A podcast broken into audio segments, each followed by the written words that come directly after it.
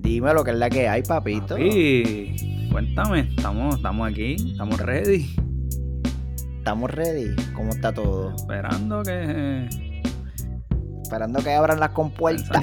Vas a salir como carraízo por ahí para abajo con un demente. esperando que anuncien el primer happy hour. El primer happy hour auspiciado por el CDC y Máscaras 3M, caballo. Si aparece, aparecen, un par de medallitas ahí. Si medallitas, si medallitas se tira auspicio. Mm, Unas medallitas suenan bien, yo no sé, pero yo me apunto. Yo me apunto. Sí que me salen 84 Mira. victorias de verdad. De una.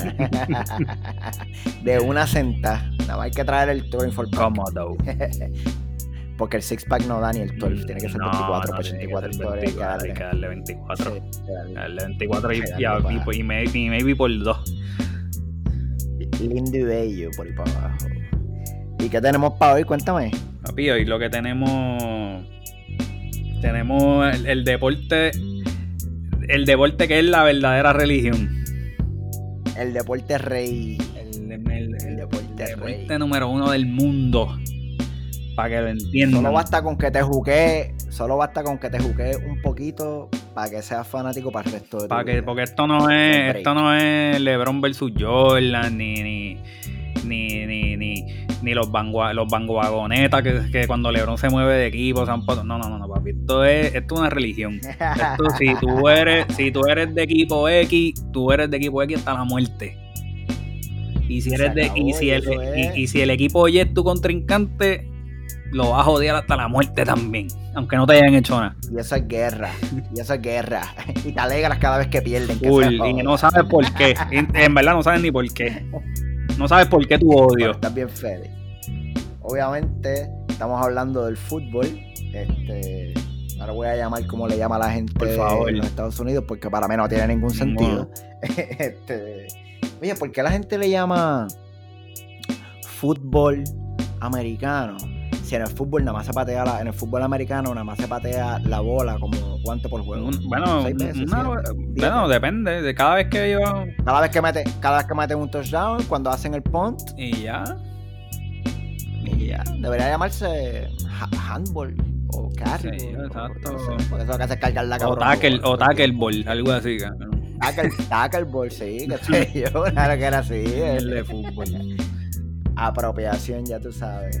Pero nada, obviamente vamos a hablar de fútbol y, y, pues, qué mejor, qué mejor invitado para hablar de fútbol que con una de las atletas más importantes de Puerto Rico, Karina Socarras, integrante de la selección femenina de fútbol, eh, ha jugado en Colombia, ha jugado en la Liga de España, eh, Viz- Vizca Barça, by the Yes. way. Eh, lo siento, merengues. Son bienvenidos, pero. Son bienvenidos, pero no a comer en esta mesa.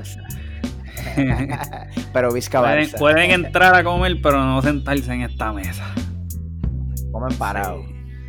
Y tuvimos una conversación bien interesante de su carrera, cómo está el fútbol ahora mismo, qué ella está haciendo. Y para mí fue bien, bien, bien interesante su historia, aparte de todo, pues porque como ya hemos hecho en otros, en otros episodios del podcast, ella es una de las personas que ha podido vivir de lo que es lo que la apasiona y no todo el mundo tiene la oportunidad de poder decir coño yo vivo de lo que a mí me encanta de lo que a mí me apasiona Sí. ¿sabes?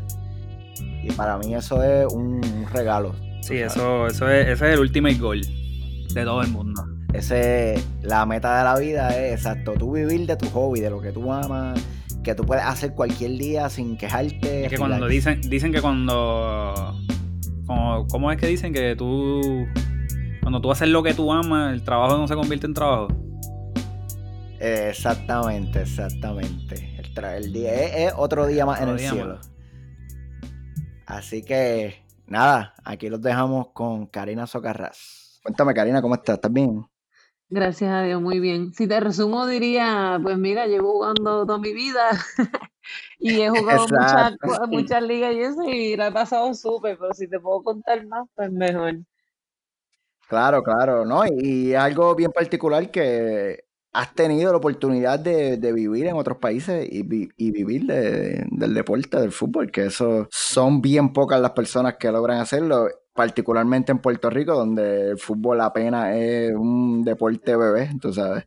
Sí, este es verdad. Aquí en Puerto Rico, cuando yo viré, viré por, por eso mismo, porque podía en ese entonces, pues, depender del fútbol y comencé con, con Puerto Rico, soy con un contrato profesional y al sol de puedo, puedo, estar acá en la isla. Claro, claro. Tremenda, tremenda suerte y de verdad, pues no, obviamente nos alegramos un montón. Pero, cuéntanos, ¿cómo empiezas a jugar fútbol? Porque yo te voy a contar mi historia. Yo empecé, a mí me encanta, ¿sabes? Feliz sabe, mi pasión. Yo soy Vizca Barça toda la vida. No sé si eres fanática real, pero eres fanática real tuya. Yo soy difícil porque yo siempre he sido del Barcelona desde chiquita, pero la realidad es que toda mi familia es del Real Madrid y entonces es bien fuerte. Esas reuniones, familiares son bien interesantes. No, no, entonces yo soy la única futbolista de la familia, pero ellos son los que están en contra. Y entonces, espérate, espérate, pues vamos a empezar por ahí. ¿Y esos clásicos en tu casa cómo son? Uy, candela. Bueno, pues ahora qué te puedo decir, me ponen hasta las camisas del, del Madrid ya, porque ya yo los quiero y todo, porque yo conozco a todos los jugadores del Madrid, siempre estoy viendo todos los juegos, o sea, ya me gusta, ya, ya literalmente es que me agradan los dos equipos. Y cuando se enfrentan, pues me lo disfruto. Ah, pero te pones, pero te pones la camisa del Madrid. Sí, me la pongo, de verdad que sí. O sea, que Ahora te me da miedo, Más o menos. Me da miedo ponerme, me da miedo ponerme la del Barcelona porque me miran con una cara que ustedes no tienen idea. Pero no tengan miedo. si eres culé, si eres culé, eres culé. Yo me disfruto del fútbol, a mí, a mí me encanta. El que sea, el que sea. Claro, claro. Al final del día, lo, lo, que yo le digo siempre a todo el mundo, al final del día, un golazo es un golazo en cualquier claro, lado, no importa la liga. No importa, no importa de quién venga. Puede ser la liga del patio a la casa de Juanito. Y si meten un golazo, un golazo y se acabó un golazo, Un golazo, un golazo. si me grabaron, está fichado. Y si está, y si está en video, está mejor todavía, exacto. Está fichado. Pero, este, ¿a qué edad tú empezaste a jugar más o menos? Si te acuerdas, no sé. A los ocho. Claro que me acuerdo. Yo empecé por mi hermano, en realidad. Sí. ¿O sí? ¿Él, jugaba? Sí, él era el que jugaba y yo era pues la que iba a acompañarlo. Mi mamá corría en la pista y yo pues por ahí corriendo por todos lados. Y uno de los entrenadores dijo como que, mira, entrala.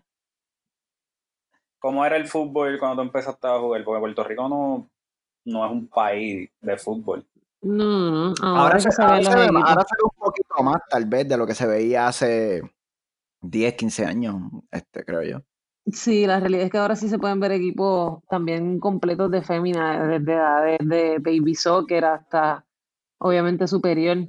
Pero antes cuando yo cuando yo comencé a los 8 años no había equipo femenino, era mixto. Y la realidad es que yo hacía el equipo mixto porque era la única nena ahí en ese equipo en particular. Ok, ok. Sí que no había, no había ese desarrollo de, de nenas desde pequeña hasta, hasta obviamente hasta Negativo. Yo creo que de esa, de esa, ¿verdad? Esas jugadoras que crecieron esa, en esa época, de esa cepa. Joan sabe, esas somos las que nos hemos quedado como que con una, con una cultura en realidad del fútbol que, que se supone que, que existe en esta isla. Claro, claro, que se supone, en teoría. Este, pero en Puerto Rico todo el mundo juega baloncesto, voleibol y pelota. Exacto. Este, y el fútbol, que es el deporte de Latinoamérica, este, no se Oye, que es el deporte número uno del mundo. Qué cosa es, el es el deporte, es el deporte con, es el deporte más jugado en el mundo, si no me equivoco. El deporte más jugado en el mundo. Sí, por eso, por eso le pregunto a Karina que, que tenía, tenía que ser bien raro a esa edad, ¿sabes? Tú jugar fútbol en un país donde hace 15 años lo que se jugaba era pelota, voleibol y baloncesto. Así mismo. Y Dios permita que, que, que esta pandemia pues, podamos seguir levantándolo porque íbamos por un buen camino. Bueno, pero en las escuelas, en las escuelas ahora hay fútbol, ¿verdad? Si no me equivoco. Muchas escuelas. Sí, acaban de, acaban de abrir un programa que se llama eh, FIFA for Schools, eh, Football for Schools, y lo que hacen es que las escuelas eh, pública les hicieron una liga de indoor.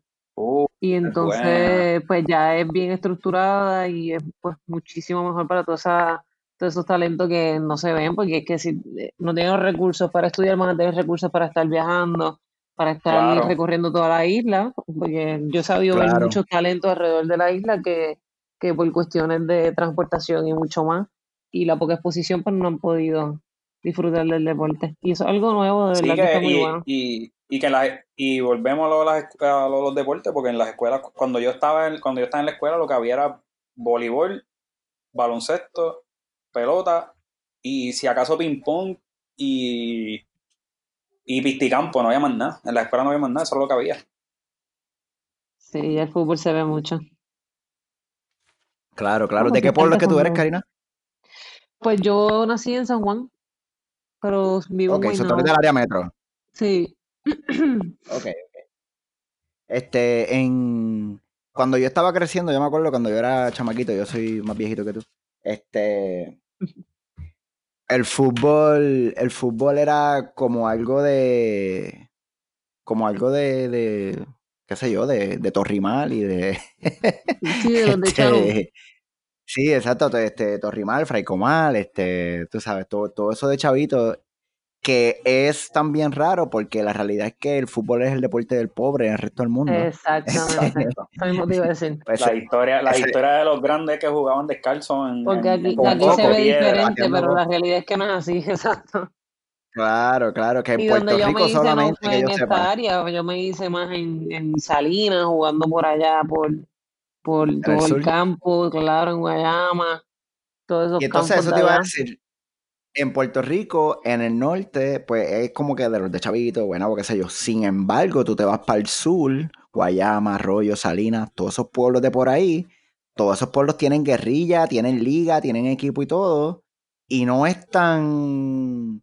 Es diferente, la vibra es diferente a la, a la que era, ahora no, porque ahora se juega fútbol en todos lados, pero lo que era en esa época, la vibra era diferente Sí, este, inclusive eso se veía hasta las selecciones nacionales.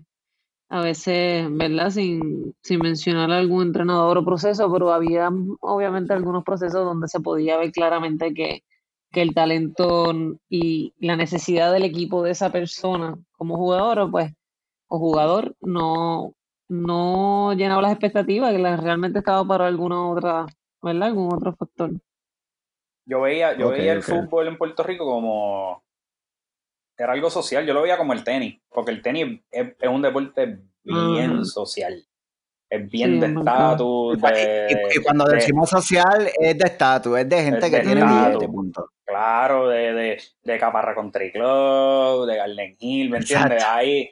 Ese es el problema, que la cultura del fútbol se ha visto desde hace mucho tiempo que es quién tiene, quién tiene los bueno, te digo en Puerto Rico, quién tiene los mejores zapatos, quién viste más lindo, quién tiene el mejor estilo futbolístico, quién se parece más a Neymar, quién se parece más al otro. Entonces como que han dado una cultura bien, sí, que no, que no tiene sentido, que no, que cuando tú vienes a enseñar como que los procesos básicos del deporte, los niños no, no tienen idea de que realmente lo más importante que es pues, jugar en equipo, o sea, y nadie te lo dice, es como que, y como de no meter el gol, bueno, pues claro que es importante, pero tú no puedes meter el gol sin tu equipo.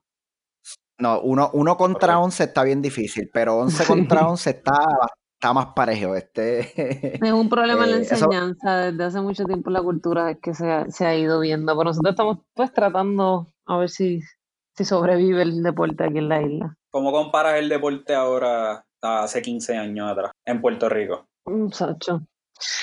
La verdad es que para ese entonces yo estaba todavía por el área metropolitana estudiando y yo caminaba a la UPR a jugar con las jerezanas, las universidades tenían equipazos, equipazos de jugadoras que quedaron escritas en la historia del fútbol, como Cristina, este, como Chapa, ustedes quizás no conocen a Chapa, a lo que era Chispi, eh, Viviana Fiol, eh, la misma Yasmin, eh, Lara, Angie, o sea, existieron un montón de, de, futbolistas de un nivel impresionante que, que yo me, yo como nena chiquita lo que hacía era mirarla y jugaba con ella y me trataba de meter en todos lados y siempre me veían como que tratando de pasarme con las que jugaban fútbol para yo ser igual, es verdad que eso es lo más, lo más normal que tú sigas el ejemplo.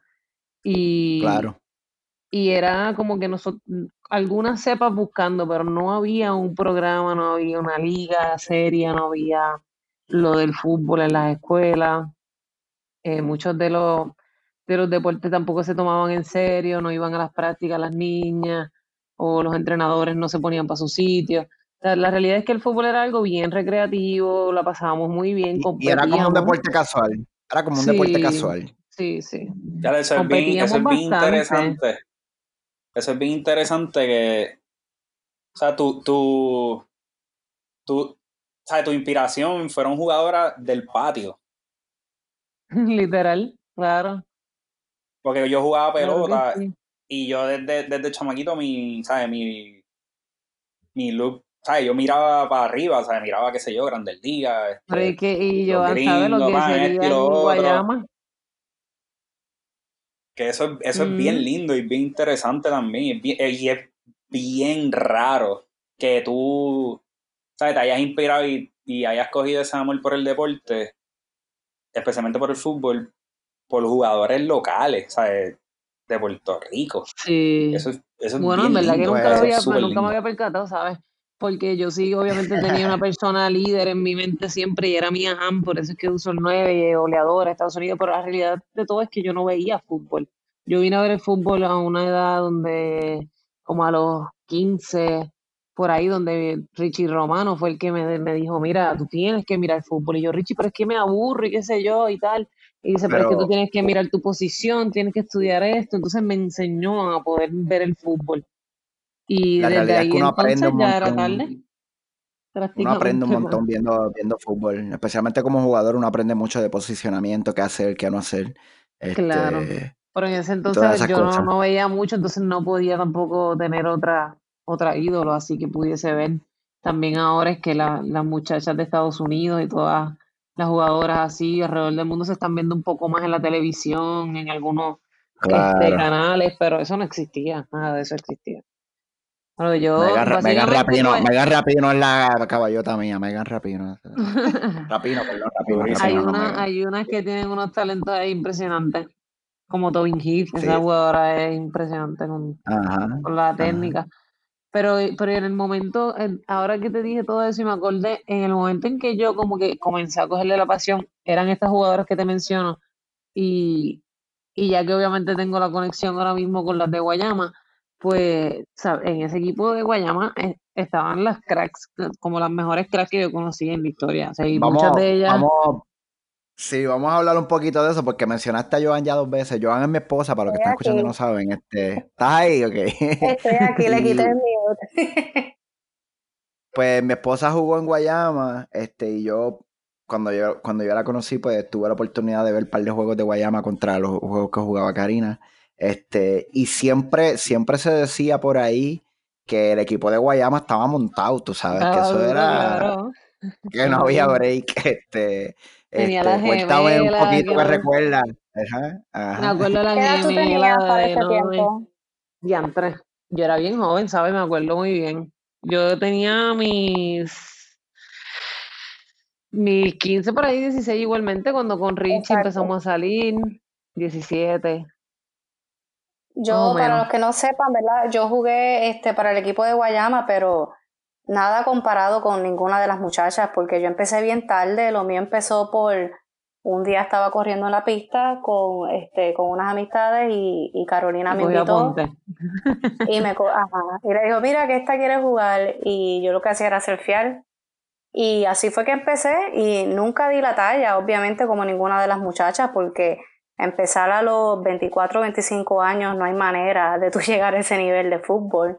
Pero sí puedo decir que tuve la dicha de verte jugar y apenas eras una nena porque lo recuerdo y eh, fue una dicha y, y, fue impresionante, impresionante ver, verte jugar así con esa pasión y, y yo jugaba defensa, tú eres delantera y no había manera de que uno parara una de que se pudiera en ese parar momento un balón. cantazos, ¿te acuerdas? Sí. sí, sí. Sí, yo me acuerdo, Joan, Joan todavía, Joan se cree que todavía tiene 20 años y a veces jugamos por ahí con grupitos. Y no, a veces jugamos con grupitos por ahí y ella todavía se barre. Y yo le digo, yo, ah, mamá, ya guerrilla, esas piezas no guerrilla, guerrilla, guerrilla, guerrilla, guerrilla. La guerrillita, de la, la guerrillita de la cuarta. Sí, nosotros jugamos mucho en Bayamón, exacto, en la cuarta, allí en, Santa Juanita. Y sí, como estaba este diciendo, este, Karina, que para ese tiempo había de esas jugadoras buenísimas, este, Angie, Noelia, este, las gemelas de, mm. Eh, ¿cómo se llama? Carol. Sí.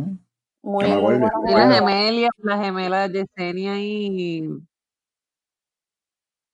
y el Mónaco se me fue el nombre, la portera es la otra. Yesenia la, defensa y la portera. Y la portera. Sí, estaban duras, estaban duritas ese equipo. Y Angie era una máquina, no había quien la parara metiendo goles. No, Angie, Angie estaba imposible, sí, Angie estaba imposible.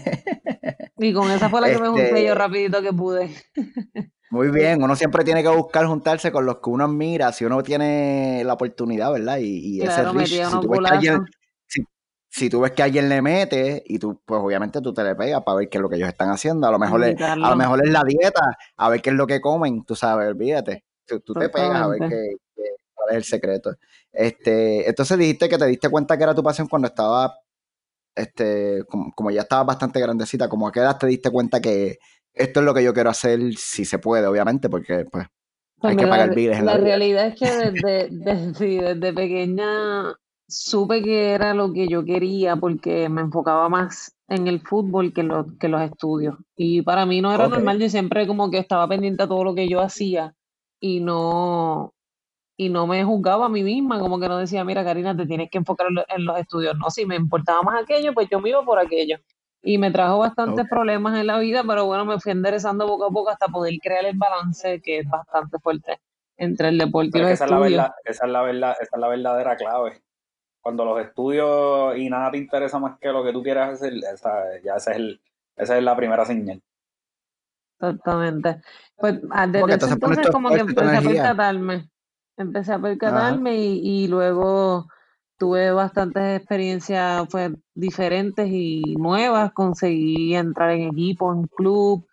Eh, estuve con las jerezanas también. Pude viajar con las jerezanas por primera vez. Y, pues, o sea, yo viajé por primera vez como a los eh, como a los 12, en verdad tenía como 12 años y yo estaba oh, viajando con la Universidad de la UPR con ella, acompañarla, a jugar, ayudarla en la, en la delantera. Y yo no era de la universidad, o sea, era como un club que ellos tenían, pero como lo que hacen ahora es para entonces con la UPR, pues lo mismo. Y fuimos a jugar un torneito bien chévere, jugamos contra Estados Unidos y unos equipos que yo necesitaría mirar quién era el roster porque no ni me acuerdo. Y entonces de ahí, luego entre las situaciones que tuve, ¿verdad? Me fui a, a Salinas. Me fui a Salinas a estudiar en el albergue olímpico y ahí todo cambió. Ahí todo cambió porque entonces ya era 24 horas respirando fútbol, escuchando fútbol. Era con Richie Romano que, o sea, ahí uno llegaba y eh, tenías que llegar los domingos y estabas de lunes a viernes y los viernes te volvías a ir con tu familia. Y entonces, pues, vivíamos todo el equipo, estábamos todas por todos lados, todos los deportes. Entonces, eh, teníamos que ahí buscar el balance entre entrenar por las mañanas, que el romano era de esto de levantarse a las 6 de la mañana, correr, hacer unos físicos brutales y fútbol y después entonces bañarnos para entrar en los estudios y por las tardes volver a entrenamiento. Y desde allí entonces empezó una disciplina que no hay quien me la quite en cuestión a, a entrenar, por lo menos. O sea, eh, el balón uno, uno con el amor siempre va a jugar con la pelota, pero una cosa es eso y otra cosa es cómo físicamente como que uno se mantiene el cuerpo y eso. Y eso no es fácil, eso, eso en verdad a mí me costó un montón. Yo odiaba correr, odiaba correr. Pero mucho sacrificio, mucho sacrificio. Pero en ese momento clave fue que, ya, entonces, ya yo dije, esta, es mi vida porque me fui, me fui a, vivir para otro lado para estar jugando fútbol. Y también uno, cuando uno empieza, este, cuando uno empieza a correr constantemente y a entrenar y conviertes como que esta rutina de correr y el cardio es parte de tu rutina, todo eso, tú ves también cómo aumenta tu nivel porque entonces ya no te explotas tan rápido, ya puedes mantener el estamina más tiempo. Puedes meter más goles. Este, claro, puedes meter más goles no estás tan explotada, que te tiras el sprint, llegas frente a la portería y ya tienes las piernas como gelatina, no puedes patear, tú sabes. Sí, bueno, Joan se tiene que acordar para esos momentos cuando yo jugaba, cuando ella jugaba con, conmigo, ¿verdad? Y nos cruzábamos y todo esto. yo era bastante llenita, yo metía goles de afuera, pateaba bien duro. Eh, ahora soy otra, ahora ya corro más, me muevo un montón. Antes a mí, Richie Romano me, me, gritaba que yo era una gorda, que no corría, que estaba siempre parada. Pero bueno, cuando la cogía, pues metía goles, entonces no me sacaban. Por lo menos, si no, la mano, pero dámela, pero dámela, dámela a mí, dámela a mí. Si era para correr, ahí sí que me tenían en la banca, pero entonces para, para otro trabajo me, me dejaban ahí. Pero sí, uno cambia. Yo te sigo en tus redes sociales y siempre estás haciendo workouts, so eso es siempre. Ay, sí, mija, cállate, que tengo que buscar energía ya mismo después de, de que esté hablando con ustedes me voy a entrenar. nice. ¿Y esa vida en el albergue olímpico? Ocho, que no te podría decir, eso estuvo a otro nivel. De verdad. De verdad que sí, impresionante, porque los estudios, eso sí, eh, los considero un nivel medio, ¿verdad? Eh, han ido mejorando, pero las clases pues en esos momentos no eran sumamente difíciles. Pero entonces quizás la escuela en cuestión a, a, saber como que, mira, los estudiantes pues tienen una carga bien fuerte deportiva, pues vamos a tratar de balancear con menos trabajo o menos contenido. Pues yo creo que como que nos subestimaron porque nosotros como que empezamos a sobrepasar por encima de las clases y fueron existiendo programas nuevos, eh, se fueron modernizando, fueron haciendo actividades diferentes, nos dieron más como que programas avanzados y todas estas cosas. Entonces eso nos ayudó bastante porque si no llega un momento en que tú como atleta dices, estoy dedicando mi vida completamente al deporte, pero en los estudios estoy sumamente desbalanceado, mm, aquí no estoy aprendiendo nada y entonces obviamente estarías perdiendo todo ese tiempo allí. Claro. Eh, y entonces... ¿Tienes, anécdotas, ¿tienes anécdotas del, de, de allí, de vivir ahí en el albergue, porque cuando yo me acuerdo, yo fui para de veces al albergue de, de, de cosas de la escuela, pisticampo y cosas así, y para mí eso era Disney. Para mí eso era Disney. Yo no me imagino haber vivido allí, porque eso era, eso tenía que ser otro, ¿sabes? Eso tenía que ser, eh, por lo menos en Puerto Rico, vivir allí tiene que ser algo súper diferente a, a, a tú estar en una escuela normal y hacer deporte aparte. Ahora lo pusieron un poquito más privatizado y es un poco más diferente a cuando nosotros estuvimos. Cuando nosotros estuvimos era prácticamente bastante flexible en todos los aspectos en cuestión a lo que tuvo entradas de comida, si querías llevarte cinco maletas, eh, habían proctor, como los llamaban, que eran personas que estaban en los pisos que vigilaban el piso, pero eran prácticamente personas adultas que eran amistades y, y velaban por nosotros, pero nos conocían, era una amistad bien chévere de un adulto bregando con nosotras. Pues ahora no, ahora hay como que un programa eh, privado de seguridad, que entonces ya el tacto no es igual, eh, entonces ya es como un poco más, más recto, entonces eso sí ya lo empecé a ver un poco eh, diferenciado. Pero en esos momentos sí que tuve un montón de, de anécdotas, Sacho, que te podría decir. Yo una vez... Cuéntame, cuéntame, cuéntame, cuéntame, cuéntame. una, una, una aunque sea, una aunque sea, vamos. Una vez me tocaba entrenar, obviamente por la mañana, yo estaba cansadísima, me acostaba tarde, a veces nosotros nos acostábamos tardísimo en estar unas metidas en cuartos de otras, con la luz apagada, escondiéndonos y, y, riéndonos entre la oscuridad porque nos mandaban a apagar las luces, nos regañaban, entonces eso era, imagínate, vamos a hacer lo que nos dicen que no hagan. Y entonces habían fugas también, en las fugas se, se fugaban mayormente la, los que estaban en el grado 12 se vestían todos de negro esa noche y salían a fugarse a las chorreras estas que están allá al lado. Y, oh, entonces. la misma piscina, la misma piscina. Claro, porque ¿para dónde vas a salir? Para las montañas. Claro. la fuga era allí a la piscina, tirarse al agua y reírse y qué sé yo. Y entonces, pues, nosotros nos encargábamos de asegurarnos de que eh, salieran seguros y que volvieran seguros. Entonces nosotros no íbamos. Y, y pues una de esas noches en que ocurrió todo eso, pues yo estuve hasta tarde levantada y tenía que entrenar al otro día. Y lo que yo hice fue que le metí un cantazo a la cerradura de mi puerta, bien fuerte, no sé ni con qué fue, pero la rompí prácticamente, la tranqué. Y entonces la puerta no abría, ni para adentro, ni, ni se podía hacer nada. Para quedarte durmiendo. y me quedé durmiendo. Puse la ventana como que a medio, a medio nivel, ni abierta ni cerrada. Y la guardia que me conocía, pues obviamente, como le estoy diciendo esta amistad, y me dice, Karina, levántate, qué sé yo. Y se quedó una compañera bien cerrada por mi culpa también. Y dice, levántate, que si las clases, y digo, mira, no puedo salir, no son chistes, no estoy dando cantazo, traten de abrir y sáquenme de aquí. me ha costado.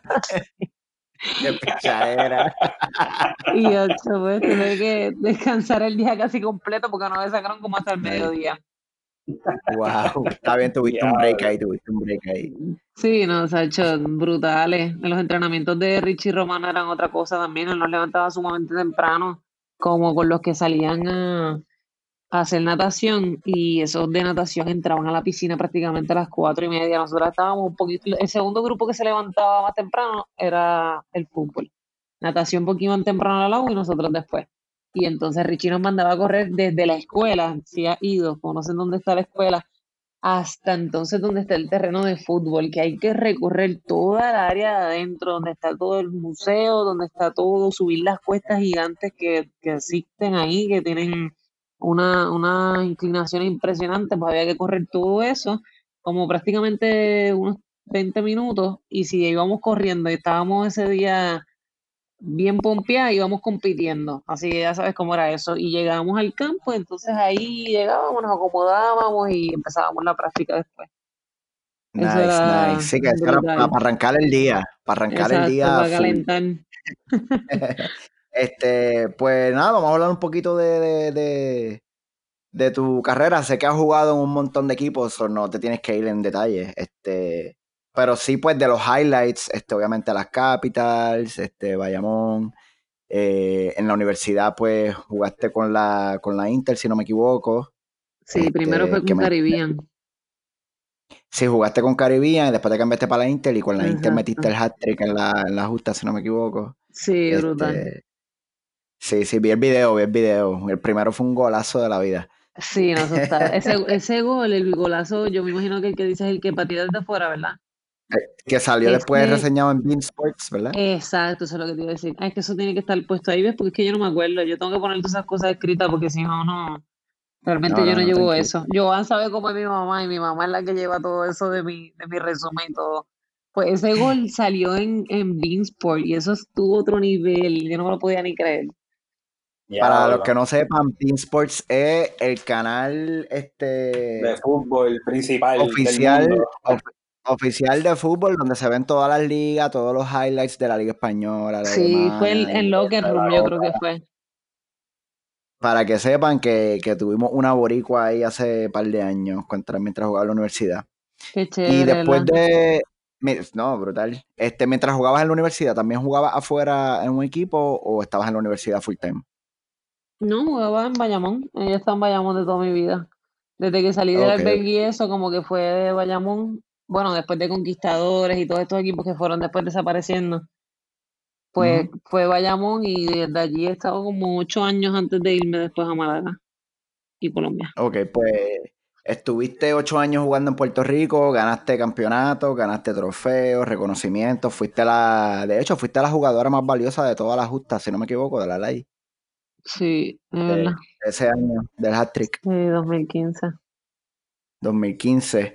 Eh, ¿cómo, ¿Cómo fue tu ruta de Puerto Rico, de donde no se juega fútbol? tú misma dijiste ahorita que era el equipo era Cowet, pero tú eras la única nena en el equipo, o en realidad pues era el equipo y tú. Este, era mixto, pero tú eras la única nena. Este, ¿Y cómo, cómo fue tuviste ese crecimiento, obviamente tú, tú viviste ese crecimiento del fútbol este, en Puerto Rico. ¿Y cómo fue tu camino de esas liguitas mixtas donde tú jugabas a llegar a ser la primera jugadora o jugador puertorriqueño firmado en un equipo de primera división? Tú sabes que eso es el máximo.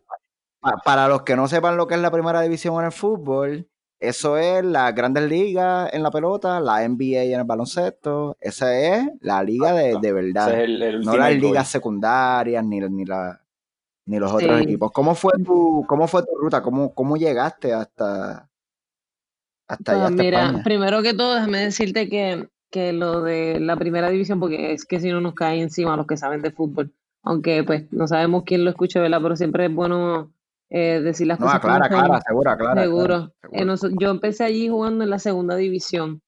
Que y el año que tú estuviste, subieron? Exacto. Y ahí fue que ascendimos. Obviamente, pues sí, pertenecía al equipo, que, que es la cepa de la primera división, pero luego de eso pues se hicieron muchos cambios en el equipo y esto y no, le, no llegué a debutar en la primera, o sea, no llegué a jugarlo. Sí llegué a, hacerlo, a lograrlo, porque tengo obviamente mi medalla del ascenso, pero es como ascendí y me quedé ahí en el aire. O sea, que, y obviamente no fue, no fue una, un mal momento. O sea, todo pasó porque tenía que pasar de una manera y, entonces les cuento ahora un poquito más. Pero que sepan que no, no participé en la primera, obviamente sí ascendí, pero no llegué a participar.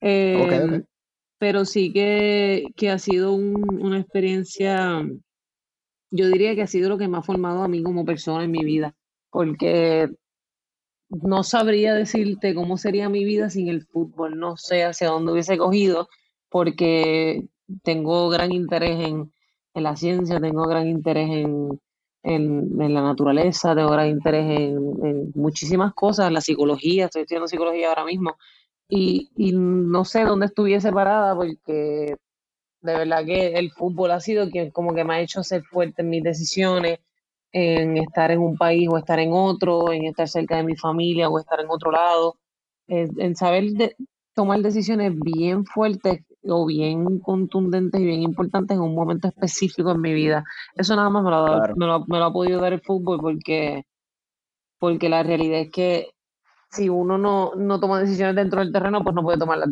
fuera del mismo, ¿verdad? Claro, claro. Y no hay marcha atrás. Una vez tomas la decisión, tienes, tienes que seguirla. Ya está prometida. si le saliste, le saliste. Imagínate, me busqué de todo, me busqué muchas peleas. Eh, yo no sé si yo se acuerda, pero no, en España no. Acá digo en el ah. proceso de mientras he estado en el desarrollo del deporte en, Salinas una vez cuando estábamos jugando contra las piedras, ese juego pasó a la historia porque en esos momentos yo creo que fue uno de los motines más grandes que había pasado en el fútbol. Bueno, en ese entonces, porque se peleaba, se peleaba, un montón, pero en ese momento, pues yo creo que ese fue uno de los más marcados. Y no se creen que yo hice algo, por si acaso. Yo estaba, pues, lo que acostumbro, vacilar, riéndome, eh, bien energética y sin querer lastimar a nadie, pero obviamente jugando fuerte, metiendo goles, eh, si me daban mis cantacitos, pues yo respondía, cosas normales del fútbol. Y una muchacha pues no le agradó la situación y me dio una patada y desde ahí me cayeron encima un montón de muchachas del equipo de, de las piedras. Y ese momento pues también obviamente marcó mi vida en muchos aspectos, en cómo yo quiero ser, cómo yo, yo pienso de los demás, eh, o sea, uno va modificándose una cosa brutal y el deporte es quien, quien me ha dado todas esas circunstancias. Y obviamente, como había preguntado eh, Félix, ¿es verdad? O Giovanni. Sí, sí, sí, sí, eh, pues la cuestión es que, que ha sido un proceso que, que me ha moldeado, como bien me dijiste, y he buscado en los momentos desde que comencé a jugar con, con, varones, decían en esos entonces, y lo siguen diciendo, que el deporte es de hombres, que ese deporte no es de mujeres, que, que si se ven machos, que si los cantazos, que si, bueno, que tantas cosas no nos decían nosotros los futbolistas. Hoy día somos modelos todas jugando dentro del deporte, les hemos demostrado que, que o sea, que, que lo que pensaban de nosotras y lo que piensan quizás algunas culturas u otras cosas, pues es falso y el mundo lo ha demostrado y obviamente Estados Unidos también. Y, y sí he pasado situaciones racistas y de todo. Y pueden coger a cualquier equipo de hombres y, y darle la salsa de la vida también. Y le meten también. Así que ya pueden saber me encontré de todo, un poco, un poco de cosas sociales, personales, luchas por todos los ámbitos, pero gracias al Señor en el camino correcto y, y con el mejor propósito. Qué bueno, qué bueno. Y jugando en Colombia y en España, este, viniendo de la Liga de Puerto Rico, que para mí la Liga de Puerto Rico de mujeres es muy superior a la Liga de hombres. ¿sabes? La Liga de hombres está en pañales todavía, acompañado con la, comparado con la trayectoria de la Liga femenina. Este, ¿Se sentía la diferencia competitiva de jugar aquí a jugar en Colombia, tal vez donde es el deporte, y en España, donde es un deporte que, que sí este, se practica desde pequeño, este, es un deporte que, que sí se enseña, exacto, exacto, es un deporte que sí se enseña desde pequeño. Sí, una cultura. ¿Se sentía la diferencia competitiva este, entre lo, cuando jugabas en las ligas de aquí a cuando te fuiste? Claro, yo las competencias que he tenido aquí han sido, te lo digo en serio, competencias físicas.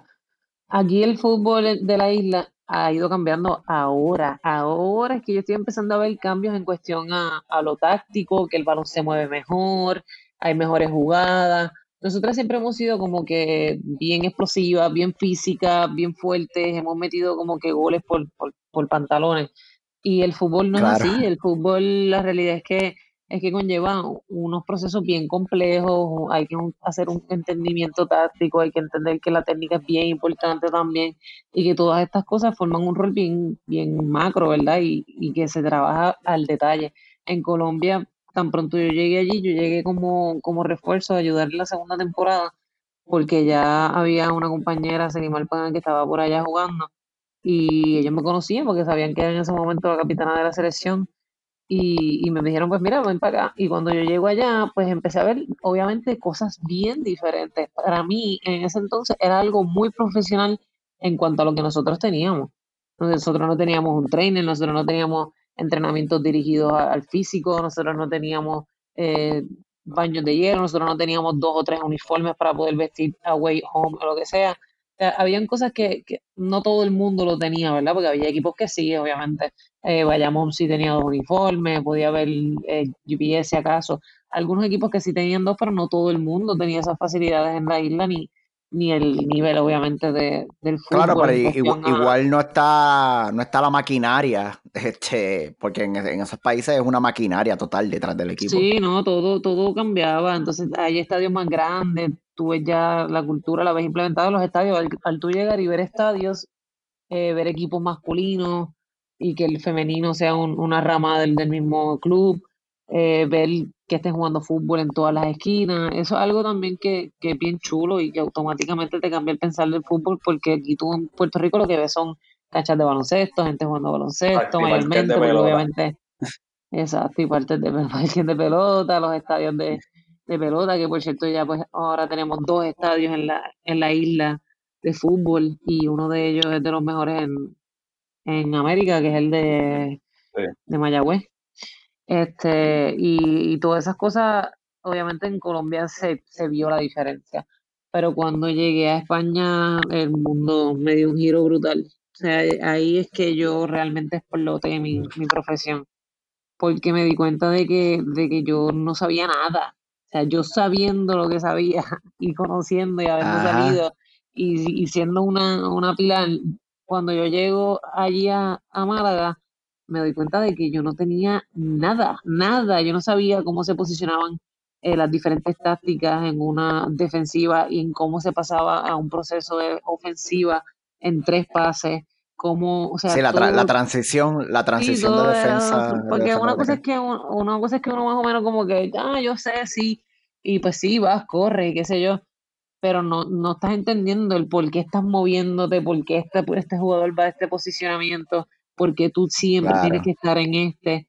Ahí a mí me obligaban a que tú tenías que correr al primer palo completo. Que si no, o sea, te tienes que desprender de la jugada, tenías que correr al primer palo y, y, o sea, la jugada es para el de atrás, no es para ti. Porque aquí Claro, tú lo que haces, tú lo que haces es jalando la marca. Sí, tú lo que haces es jalar la marca. Claro, claro. y son cosas que, tú sabemos, porque no es que no lo sabemos. Es que la, la cuestión es que el, practicarlo tácticamente es, algo bien complejo y hacer esos automatismos en una práctica donde te enseñen paso a paso cómo es que se quiere manejar un juego específico para jugar contra un equipo específico, te das cuenta que la seriedad del asunto ya va a otro nivel. Claro. Claro, porque tú te vuelves y algo que, que tienes que practicar muchas veces para que sea, para que te salga ya, para que cuando tú estés en esa situación ya tú sabes lo que tú vas a hacer, ¿sabes? No, no tienes que pensarlo mucho.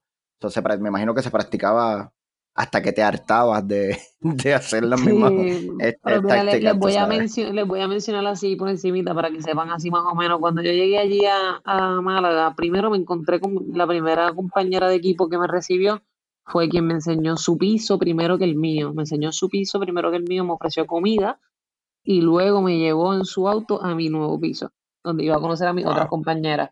Eso fue lo primero, sin conocerme, sin nada. Ella era del ella venía del Atlético de Madrid, del Atlético B. Y ella había jugado mm. inclusive con ella en unos amistosos que fui a España con Richie Romano, con un equipo que era, él montó, ya nosotros habíamos jugado en contra, todas como la vida, nos volvimos a encontrar ese día. Y entonces, eh, bueno, pues obviamente la hospitalidad desde el inicio. Al llegar me encontré con un piso con mis compañeras del equipo, que eso tampoco es algo de, que había vivido, porque en Colombia tuve la fortuna de poder vivir con, con una familiar muy cercana y con mi compañera aquí también de la isla. O sea, cuando estaba en Puerto Rico vivía en mi casa. Lo, lo más lejano así era el belgue, pero estoy obviamente en mi isla, mi familia. Pero ahí me fui a vivir a otro país, a un lugar donde yo no sabía ni dónde era, nada. Y me voy a, conocer personas nuevas, que cuando vengo a ver también en mi, en mi piso, habían dos catalanas una, una de Inglaterra y otra de Ecuador.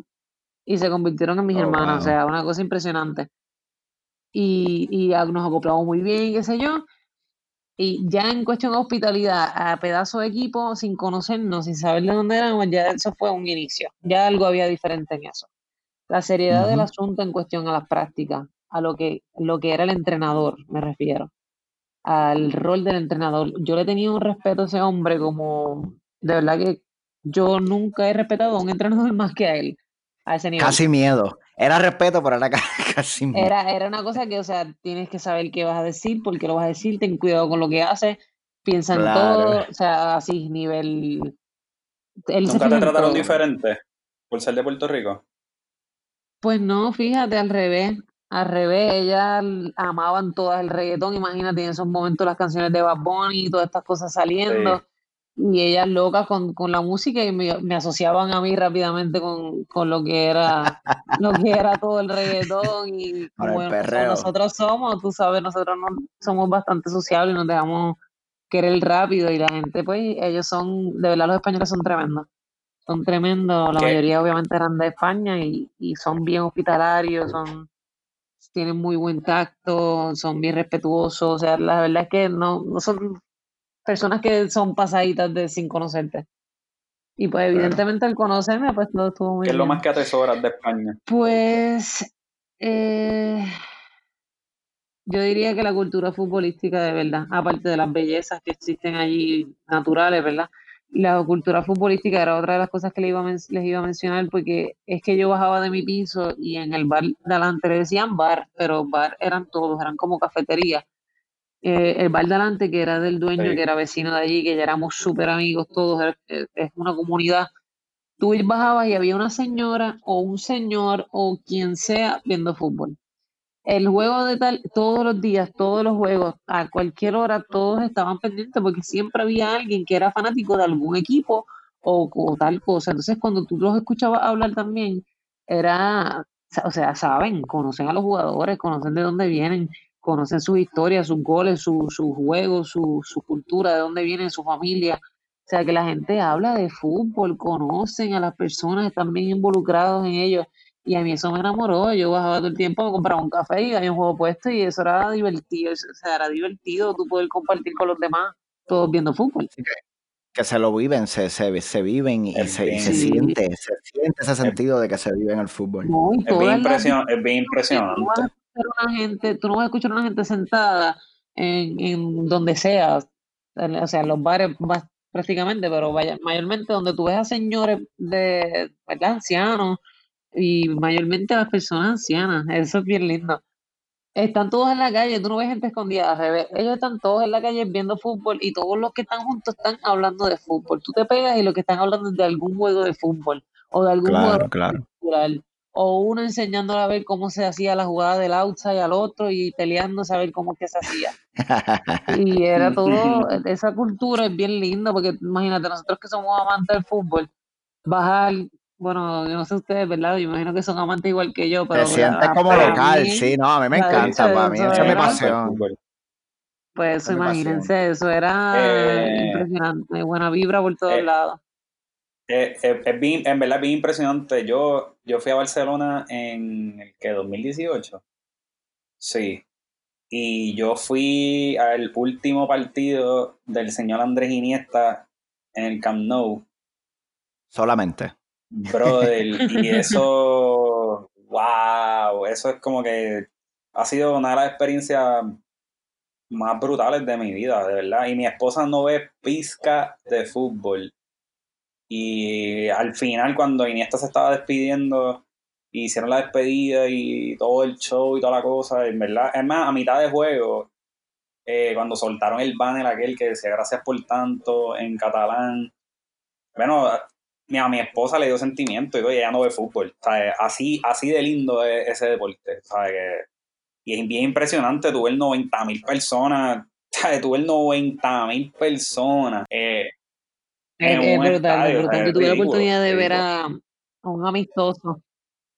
Sí, sí, yo tuve la, la, bueno, obviamente, otra de las cosas que, que me hicieron sentir demasiado especial en el fútbol y en Málaga el primer equipo femenino, que éramos nosotras, que éramos el tope de allí, aunque estábamos en segunda, nosotras obviamente estábamos liderando tabla y estábamos ya más en primera que en segunda. Y sobre todo es que mi equipo no era de jugadoras de segunda, era un equipo que estaba compuesto por jugadoras que iban a ascender, todas, porque eran jugadoras que ya venían de equipos de primera y lo que estaban era reforzando este equipo de segunda para subirlo al nivel sí, que la calidad, la calidad futbolística estaba ahí. Era de sí, sí, era, era bien chulo, de verdad. Todos los equipos se quedaban bastante cortos al lado nuestro y en verdad era algo un poco, pues, eh, aplastador, entre comillas, en cuestión a, ver, porque es que nosotras entrenábamos para comernos a todo el mundo.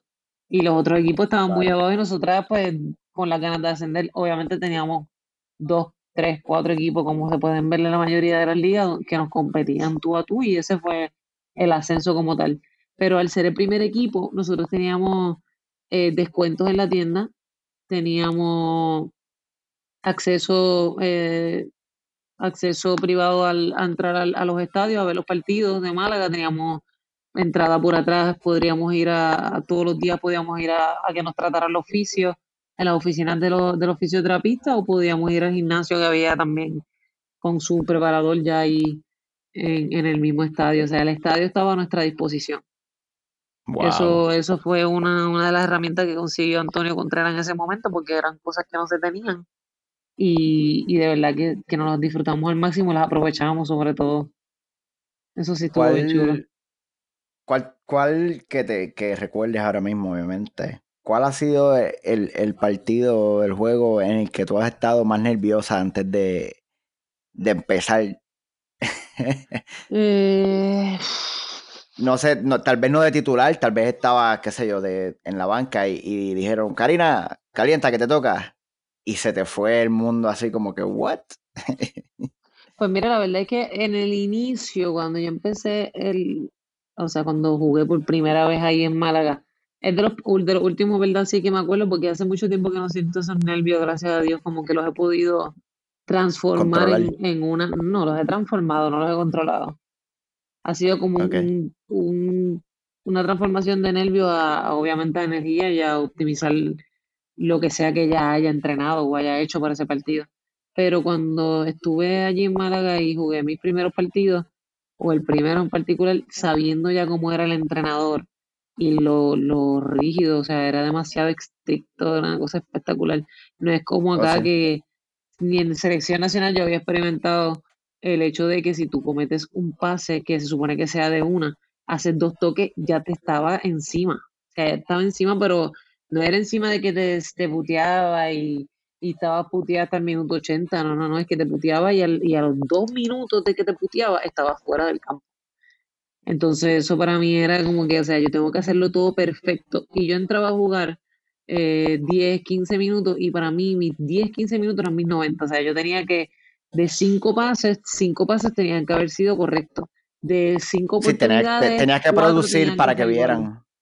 Sí, claro. Y para yo misma sentirme que, que estaba, tú sabes, haciendo algo, porque yo estaba peleando con una jugadora que, con una Adriana Martín, que ella fue jugadora de la selección absoluta de España, capitana de, del Levante de primera división, estuvo, jugó en el Barcelona, jugó, o sea, jugadoras que son top pues allá son cracks que las conocen todo el mundo.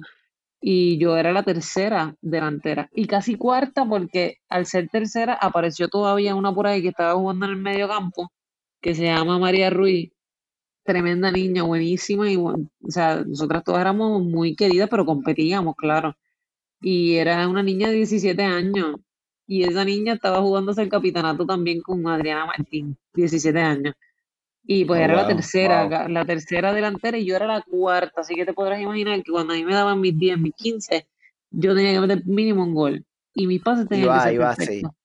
Y tenías que meterle por ahí para abajo. Entonces, cambiando un poco el tema, este, ¿qué tú crees que le falta? Porque el fútbol en Puerto Rico nunca, nunca ha sido tan grande como tal vez es ahora. Cuando yo recuerdo hace algunos años, cuando surgieron los Islanders, hubo como un pequeño boom. Sí, ese hubo un par de partidos de la selección. El único boom real de aquí en el del fútbol. El único boom real, pero fue un boom pasajero. Tan pronto los Islanders se fueron, como que perdió protagonismo. Sí, creo que, que sí logró atraer pues a más a más chamacos pues a, jugar en la cancha, este, a, salir y a practicar porque pues, se interesaran por el deporte y eso. Pero en realidad el boom vino, pasó y se fue con los Islanders. Llegó con los, con los Islanders y se fue con los Islanders. Y así mismo se fue. Con, los, eh, con, con, PRF se trataron, pero no era lo mismo, aunque parecía, pero no lo era. Claro, claro. ¿Qué, ¿Qué, tú crees que es lo que le falta al fútbol? Que no, como que no logra, no logra atrapar, aparte de eso momento que tuvo los Islanders, que fue lo, lo, único importante que, y diferente que hizo los Islanders, eh, fue que logró colarse en una liga que no era la primera liga americana, pero era una liga, pues, donde tenían que viajar, venían equipos de otros países, bla, bla, bla. Exacto. Sí, algo diferente. Algo diferente, claro, que no era como Quintana contra Fray Comal o Quintana ah, contra, qué sé no, pues la, la eh, realidad es que, es que al fútbol lo que le falta es lo que venimos hablando y, y básicamente es lo que nos hemos dirigido mientras hemos estado hablando, que es, es la cultura, o sea, le hace, hace falta que, que, las personas entiendan que el fútbol es mucho más que, que, un deporte, es mucho más que llevar al niño a la práctica, es mucho más que, que entrenar y ya, es mucho más que un solo jugador, es mucho más que vestirse, es mucho más que los zapatos, es mucho más que los equipos grandes que existen en España. O sea, todo esto es mucho más. Y si nosotros no lo desarrollamos nosotros mismos, el fútbol nunca va a salir a flote. Aquí se necesita seriedad en entrenamiento, se necesita seriedad en alimentación, seriedad en, lo, en los deseos de si estás en el fútbol y quieres ser grande, pues métele, métele empeño. Si no quieres ser grande, pues mira, hay otras cosas recreativas y eso, eso está bien. Eso está bien, nadie juzga a nadie, porque, o sea, cada cual con su, con su propósito. Pero entonces hay que, hay que ir a empezar como que a, redirigir los pensamientos, a redirigir y crear nueva, una nueva cultura, que es lo que hemos estado tratando de hacer, es lo que yo trato de hacer mientras hablo con la gente, mientras eh, me ven por ahí. A mí nadie me va a ver y, me, y aunque no les reconozca la cara y me diga, mira, yo soy Anaí y, y tú juegas brutal, yo no le voy a decir, ah, pues sí, qué bueno, es chévere, me toca ir.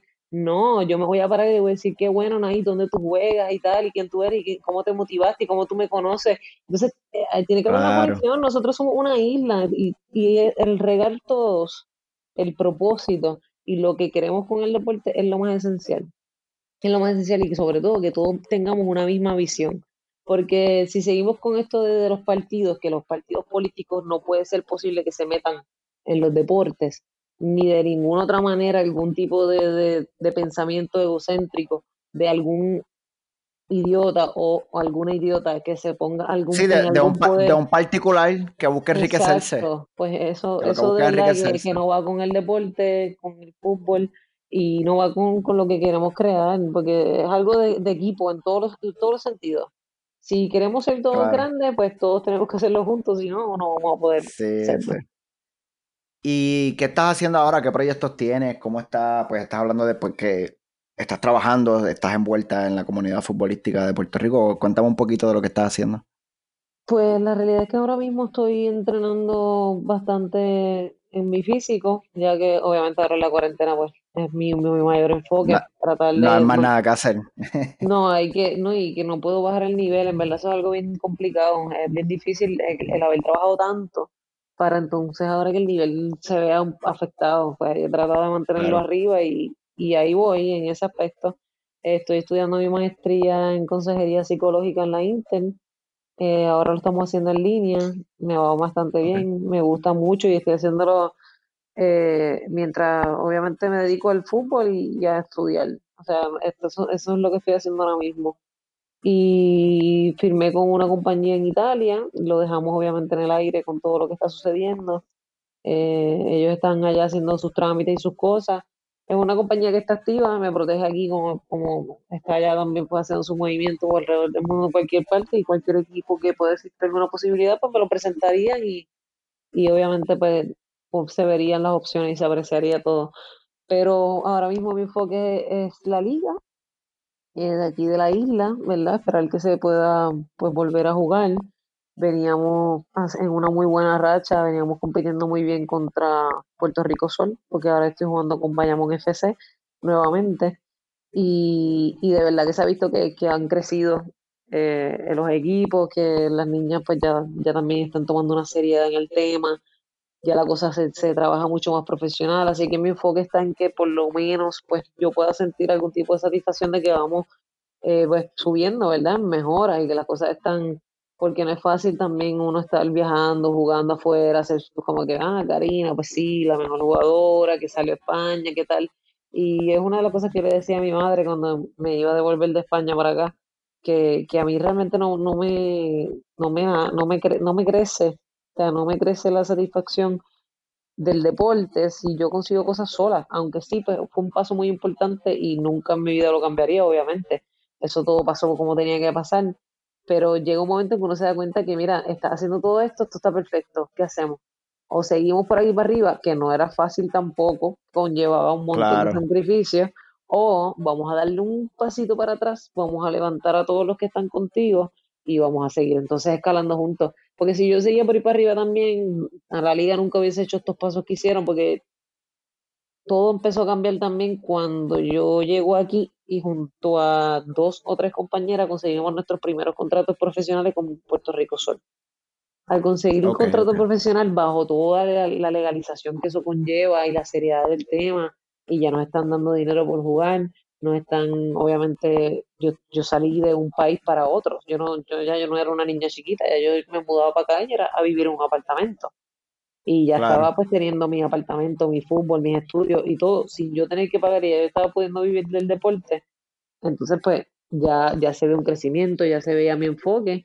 Y en el momento pues estoy en la isla tratando de que, de que verdad pueda dar el máximo hasta que, hasta que entonces me ocurra alguna otra oportunidad, alguna otra experiencia que pueda aprovechar.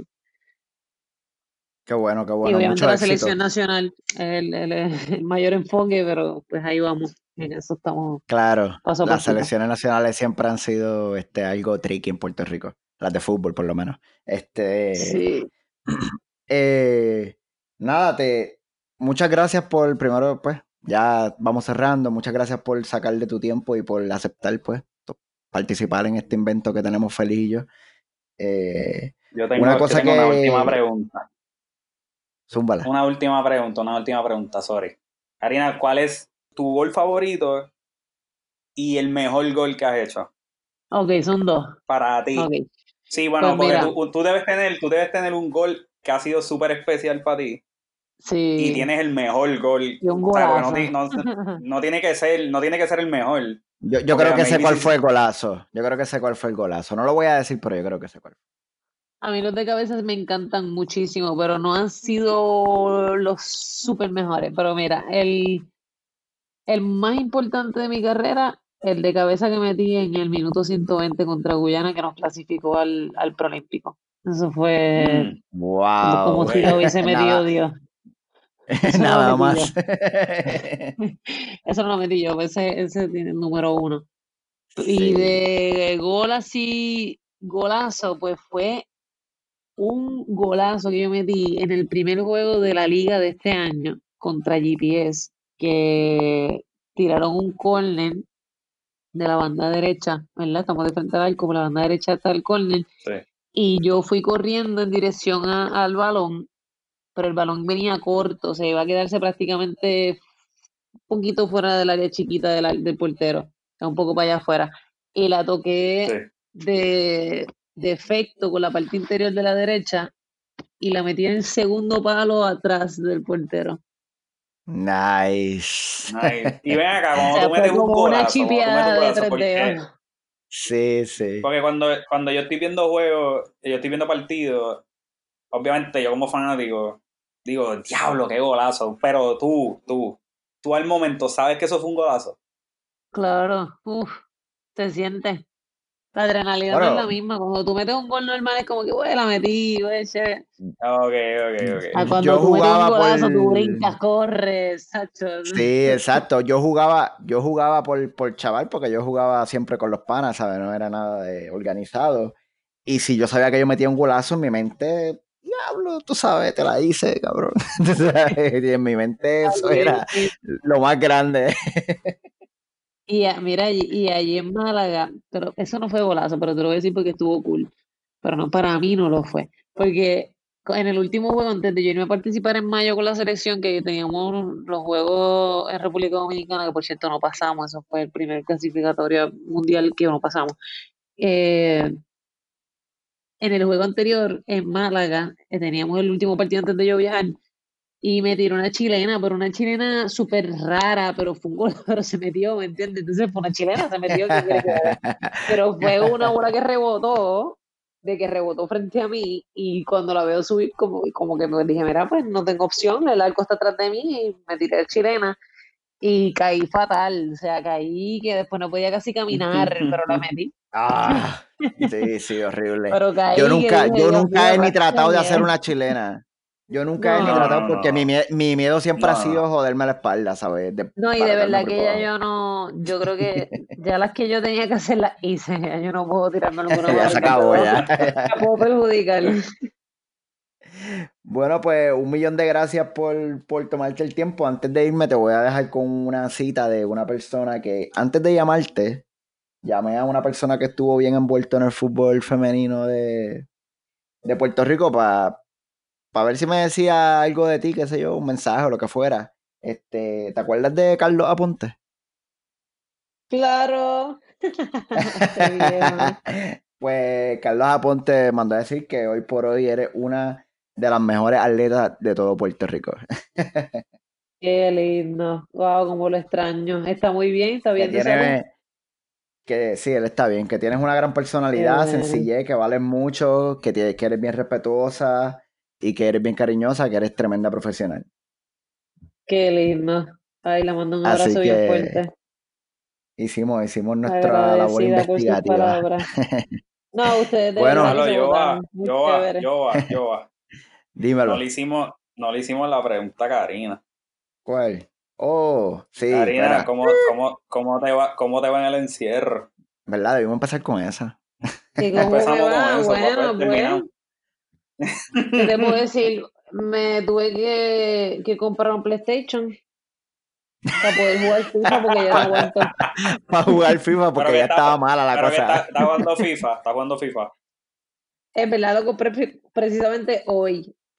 Hoy que pude, lo compré. Porque es que la, la verdad es que yo necesitaba algo que tenga que ver con fútbol. No puedo, o sea, estoy entrenando, estoy haciendo mis cosas y qué sé yo, pero necesito fútbol. Y esa adrenalina cuando metes gol te la da también por ahí un poquito.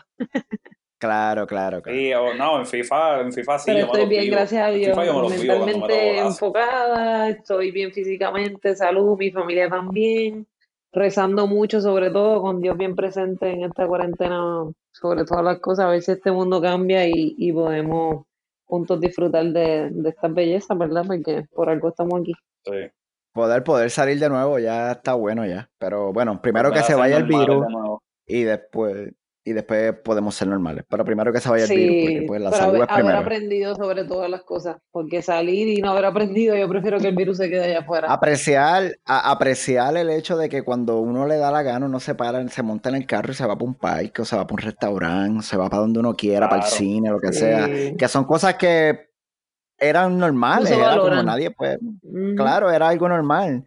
Ahora yo creo que esto va a cambiar mucho y, y, va a devolver, pues, eso. Para, para mí es como cuando uno es pequeño y te llevan al cine por primera vez, que tú estás bien emocionado, pero según tú creces, pues ya el cine es como que, pues, un gasto. Eh, creo que le va a devolver esa, esa magia a muchas de las cosas que hacíamos cotidianamente. No, y tú lo dijiste con el que más me duele, porque yo sé de estar en el cine. Y yo creo que yo creo que va a sensibilizar mucho a la gente en cuestión de, del tiempo, tú sabes, para aprovechar ese tiempo libre, de que antes tú decías, estoy libre, voy a ver, porque estoy explotado el trabajo, qué sé yo. yo creo que ahora la gente va a apreciar un poco más ese, ese tiempo libre. Sí, porque ya yo misma también estoy pensando y mira, yo sé que pues ah, también, ¿verdad? Tú tienes tu disciplina, tienes que dormir, tienes que levantarte temprano, tienes que comer bien, o sea, es algo bien estricto.